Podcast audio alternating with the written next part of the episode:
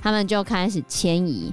他们迁移的时候，他们往南迁移，中间有一度快被追上的时候，因为他们很会巫术哦，他们就逃到一个岛上，然后他们的巫师就念咒语，然后念了咒语之后呢，那个海水就满起来了，然后就把那个追击的敌人阻隔在外。大家好，我是 Joe，我是 Anna。今天 Fana 因为身体为恙，所以一样是由我跟 Anna 主持哦。对，可怜的 Fana，他耳石掉了。耳石掉了是怎样？就会晕眩啊，晕到东西都吃不下，就会一直想吐，很难站稳啊，就是你的平衡感会受到一些影响。那要怎样才会好？医生可以帮你把耳石复位。哈？我个人是没有掉过，可是我看过人家掉过耳石，非常痛苦，所以希望大家都能保持身体健康哦。那我们今天要来谈些什么呢？我们今天要谈的是傀儡花，就是最近公视热播的戏剧《斯卡罗》。对，所以我们今天呢是从他的原著小说《傀儡花》来谈这一段影响到台湾命运的这个事件。对，我记得我在国中跟高中时期，我们是没有学到这个事件的。如果你念的是国立编译馆，俗称国立殡仪馆时期的，一纲一本的这个历史课本的话，是不会学到跟台湾史有关的内容。从国立编译馆跨到新版本的时候，也没有吧？不过我们现在的新课纲里面已经加入非常多。跟原住民有关的东西喽。对啊，不管是国中或者是高中的新课纲，其实都加了很多原住民当时候的历史。那你知道，其实，在荷兰人来之前，台湾的原住民已经建立了类似封建制度的王国了吗？老实说，在我看《傀儡花》之前，我是还真的不知道。我们台湾的原住民叫做南岛语族。对，这我知道。之前大家都以为。南岛语族只是一个松散的部落，但是其实，在台湾，他们就是有点类似部落联盟，是有类似封建领主的这种王国体制存在，像希腊城邦一样，是那种就城邦，然后里面有一个类似里面的共主这样子。部落冲突有吗？为了部落，哎、欸，好像是。错了错了，不同游戏好不好？对不起，在荷治时期的时候，大甲溪流域就是现在台中这边有一个大肚王国。哦，这我知道，国中课本现在已经有把它加进去喽。然后在屏东这个地方也有两个王国。屏东竟然有两个，一个叫做大龟文王国，很大的大，乌龟的龟，大龟文王国。大龟文王国非常厉害哦，他还曾经两度击退荷兰东印度公司的进攻，这么厉害。有一个说法，就是因为东印度公司从热兰遮城这边发兵去攻打他嘛，然后两度都失败，打到自己武力严重受损，所以郑成功来的时候，他们才没办法抵挡郑成功。但是我怎么有看到资料是说？荷属东印度公司说，他们把原住民打得落花流水。哦，这个说法是荷属东印度公司的部分。嗯，他这边只讲到故事的前半段，的确东印度公司把原住民打得落花流水。哼，但是故事的后半段要从大龟仑王国这边的口述历史去研究，因为原住民没有文字嘛。对，我们就要从他们的口述历史这边去做分析。后半段的故事是，他们是假装输的，然后荷兰东印度公司的这些士兵被他们引诱进去之后，痛电打得落花流水。真的哦？所以到底谁讲的是真的呢？一场战争各自表述，前面我赢，后面我输嘛，所以我只讲前面我赢的部分呢。哦，所以我只讲后面。就像我们台湾的棒球队总是吃锅贴嘛，前八局零失分，第九局输掉。然后就四海游龙了，没错，是这样吗？锅贴吃到爽啊，这样子。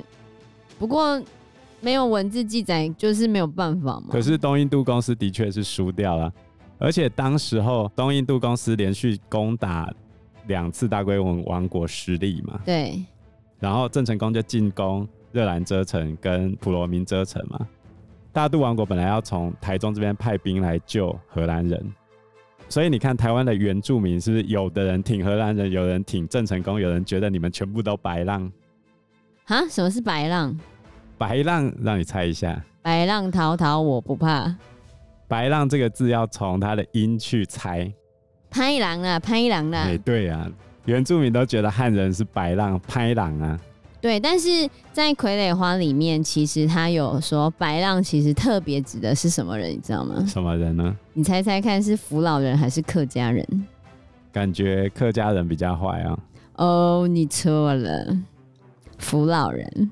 哦，扶老人比较多，比较干跳。对，我觉得在傀儡花里面，让我看到很多就是原住民对于其他族群的感受观感是怎样的。就他们认为扶老人来这边就是要抢夺他们的地盘，然后他们会用很多很恶劣的方式，然后让原住民把他们的土地交出来之类的。其实客家人也不遑多让啦。里面有一个部分是有描述到，像其实山地原住民就是他们所谓的生番这些人，他们其实是很喜欢狗的，但是客家人会吃狗肉，客家人就会把原住民的狗诱骗过去，然后把它杀来吃，然后吃完之后呢，因为原住民非常忌讳他们的土地上面有动物的尸体。客家人就会把那个陪他们打猎的这些狗吃掉之后，然后把那个尸体尸骨丢到他们的土地上面。那原住民就会忌讳这样子，然后那个土地他们就不要了。这些汉人就可以把土地占去。你看看多坏！所以待会我们会先厘清各族群之间的关系，然后我们再切进去傀儡花的故事，然后跟大家讲当时候的原住民所面临的处境。就好像为什么大肚王国会救荷兰人，而大龟文王国却讨厌荷兰人？每一个原住民站的立场都不一样。有些原住民一开始帮助你，可是后来又背刺你，有吗？有啊，比如说林爽文事件的时候，林爽文本来有跟原住民讲好，平埔族的原住民说要合作，嗯，但是后来也被原住民。说出卖也好，反正他原住民倒戈嘛，是哦，这也是他输掉的其中一个原因哦。但是当时候台湾的族群跟政治关系就是这么的复杂，没有人是你一定的朋友，也没有人是你一定的敌人。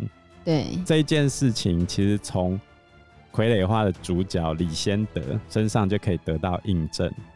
那我们先从傀儡花的背景开始讲。傀儡花整体的故事是在讲南甲之盟这件事情。什么是南甲之盟？这就是我刚才提的第三个原住民王国，除了大肚王国、大龟文王国之外，第三个王国就是傀儡花发生的地方，叫做狼教十八社，就是比较靠近南端的屏东这个地方。所以刚刚的狼教十八社，它的地方其实就是电视剧里面的斯卡罗人，或者说是斯卡罗族。那斯卡罗到底是什么呢？斯卡罗的意思其实就是成教者的意思，它其实应该算是那边的王的称呼。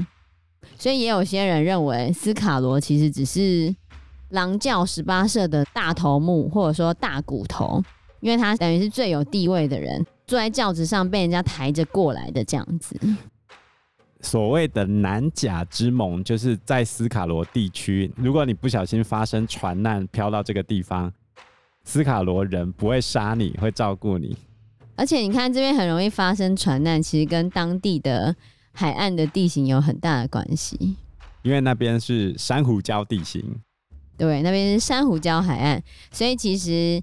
海里面有很多暗藏的礁石，而且当时在那个年代还是靠风帆的时候，船只也没有像现在这么的坚固，很容易不小心就搁浅了，非常容易发生船难。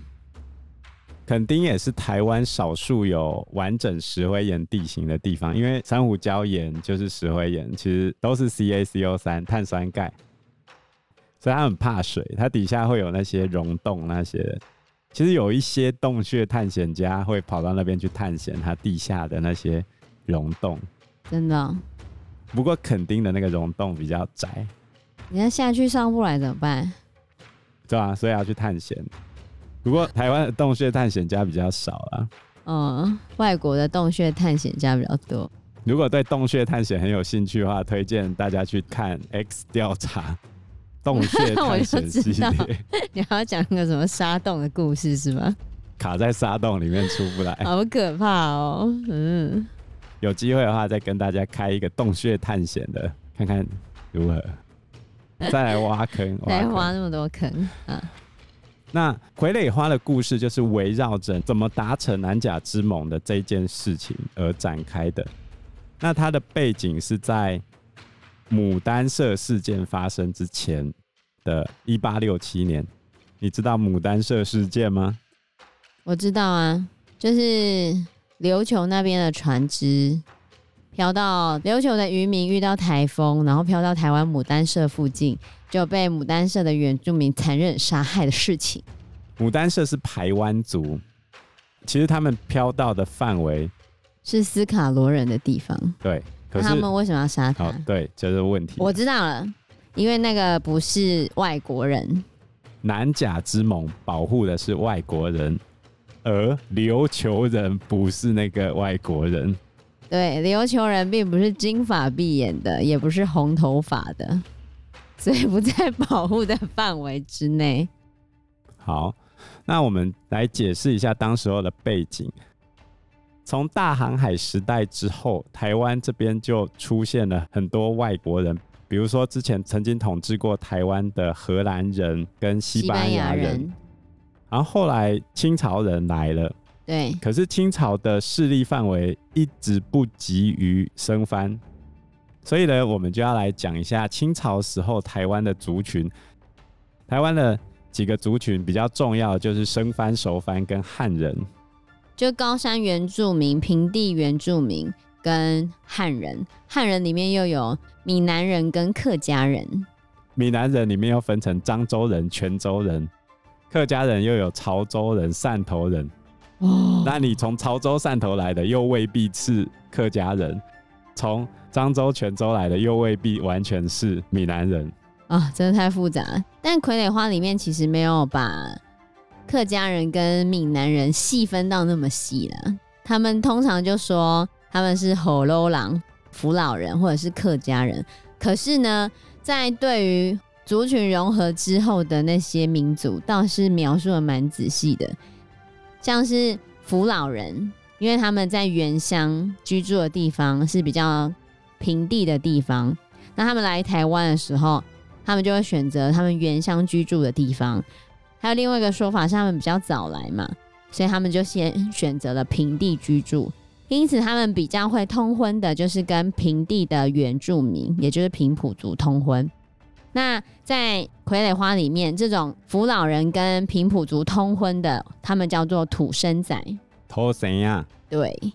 另外的就是客家人，客家人呢，他们在原本中国主要住在比较靠近山区，就丘陵地形的地方。所以他们来到台湾的时候呢，他们会找寻跟他们原乡一样的地方来居住，就也是住在比较丘陵的地区。另外一个说法就是他们比较晚来，平地已经被福佬人占去的，所以他们只好选择丘陵地形来居住。顺带一提，为什么客家人叫客家人？客家人本来不是住在广东，他最早是在河南。河南呢、喔？是在中国北部的河南。对啊，北部地区呢？华北地区的河南。哼。然后一路迁徙出来，因为他会在各地流转来流转去，所以叫客家，客居于此嘛。哦。就养成了他们这种脖子很硬嘛，应景精神是吗？对啊。然后很节俭的精神，唐山过台湾没半点钱，有吗？在傀儡花里面，主要是从原住民的视角去看这两个族群关系。那其实客家人跟福佬人，也就是闽南人之间，彼此也在争斗。他们平常就常常打架，比如说清朝前期常常会出现械斗的状况，就是三年一小反，五年一大乱。对啊，他们常常会互相打架。可是到清朝后期，汉人之间的族群关系也没有很好。但是这些汉人来到台湾，其实基本上都是在抢原住民的地。清朝的政府怎么解决这个问题呢？制造他们对立吗？没有啊，他就挖个水沟，叫你不要哦，对啊。放个土牛沟啊！我知道这个，在我们大学的时候，我们去毕业旅行的时候，老师就带我们去看那个桃园那边那个土牛沟啊，就这样一条沟哦，然后就说哦，这是土牛沟。我以前有想啊，那什么东西呀？土牛沟的意思就是叫汉人不要过去啊。